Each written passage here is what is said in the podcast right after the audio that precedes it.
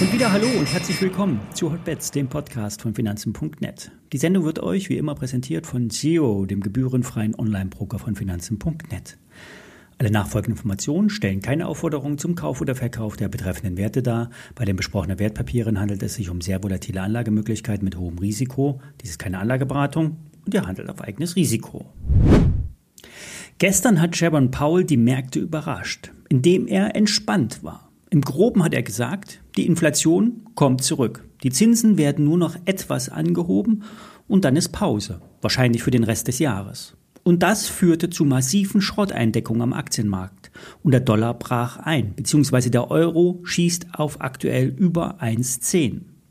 Das ist das Signal der Bullen. Die Party geht weiter. Es gibt sie aber auch weiterhin, die Mana am Markt. Der Short Squeeze könnte eine massive Bullenfalle sein. Vor allem, wenn die EZB heute Nachmittag aggressiver als die Fed argumentiert. Ganz entscheidend werden aber heute die Big Three sein. Apple, Amazon, Alphabet. 7,8 Billionen US-Dollar Market Cap berichten heute über das abgelaufene Quartal und geben einen aktuellen Statusbericht ab. Der iPhone-Absatz ist weiterhin extrem wichtig und der Garant für den Unternehmensgewinn von Apple.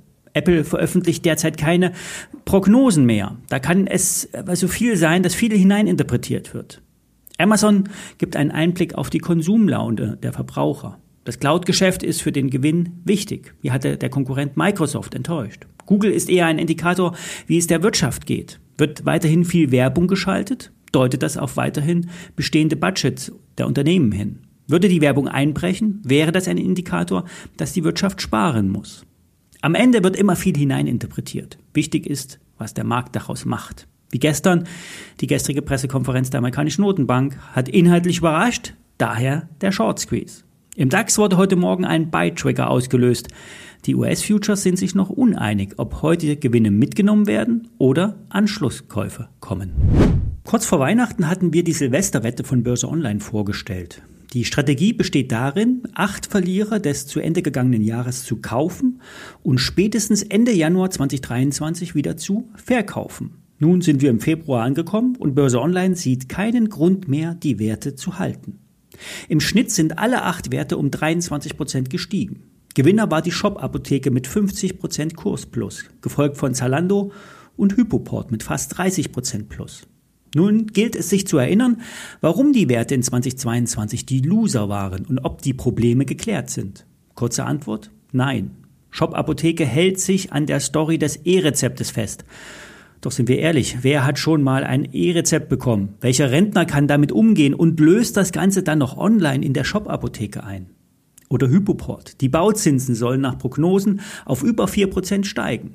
Das Vermittlungsgeschäft von Hypothekenkrediten erholt sich zwar etwas, nur auf das alte Niveau kommen wir vielleicht die nächsten zehn Jahre nicht mehr zurück. Zumal Hypoport die Gunst der Stunde genutzt hat, um Geld über den Kapitalmarkt einzusammeln. Für strategische Zukäufe wurde gesagt. Bekannt sind derzeit aber keine. Auch Warta ist um über 20 Prozent gestiegen. Nur werden auf absehbare Zeit keine E-Auto-Batterien im großen Umfang gebaut. Und zu allem Ärger schwächelt auch das Brot- und Buttergeschäft mit den Apple iPod-Batterien weil Apple nämlich diversifiziert und auch andere Zulieferer ins Programm genommen hat. Fazit. Wer Teile oder die ganze Liste der Aktien gekauft hat, kurz vor Weihnachten, sollte sich über die Performance freuen und die Aktien verkaufen. Verkaufen ist auch das Thema bei EDAG Engineering. Ein Ingenieurdienstleister aus der Schweiz. Hier soll aber nicht die Aktie verkauft werden. Im Gegenteil, die faire Bewertung liegt 50 Prozent über dem aktuellen Kurs. EDAG arbeitet für die Automobilindustrie unter anderem, entwickelt Assistenzsysteme, ist dem Bereich KI unterwegs und entwickelt Design. Ist aber auch im Produktionsprozess involviert. Quer über die ganze Industriezweige werden Prozesse simuliert und optimiert. Also alles, was nach Zukunft klingt, macht EDAG. Der Hauptaktionär, die Beteiligungsfirma Aton, hat keinen weiteren Bezug zur Branche und der Firma wird nachgesagt, dass beim entsprechenden Preis ein Verkauf eine Option wäre. Dazu müsste allerdings erst einmal der wahre Wert an der Börse wiedergespiegelt werden. Die Auftragseingänge liegen über dem Vorjahresniveau. Der Umsatz wuchs im letzten Jahr zweistellig und die Marke, äh, die Marge, die konnte auch verbessert werden. Für Börse Online ist die Firma mit einem KGV von 8 günstig. Das Kursziel wurde mit 16 Euro angegeben. Heute steht die Aktie bei 10,40 Euro. Das Orderbuch der Aktie ist relativ eng, immer limitieren und am besten über die Börse kaufen. Das Orderbuch auf Xetra ist besser gefüllt als bei Lang und Schwarz im außerbörslichen Handel. Ja, der DAX, der hat jetzt mit 15,4 seine wichtigsten Ziele angelaufen. Aus Sicht der Charts kommt da jetzt nicht mehr viel. Doch wenn sich Frau Lagarde ähnlich verhält wie Herr Paul, kann es bald kein Halten mehr geben. Wie will sie? Morgen bin ich nicht im Lande, daher melde ich mich Montag wieder. Viele Grüße.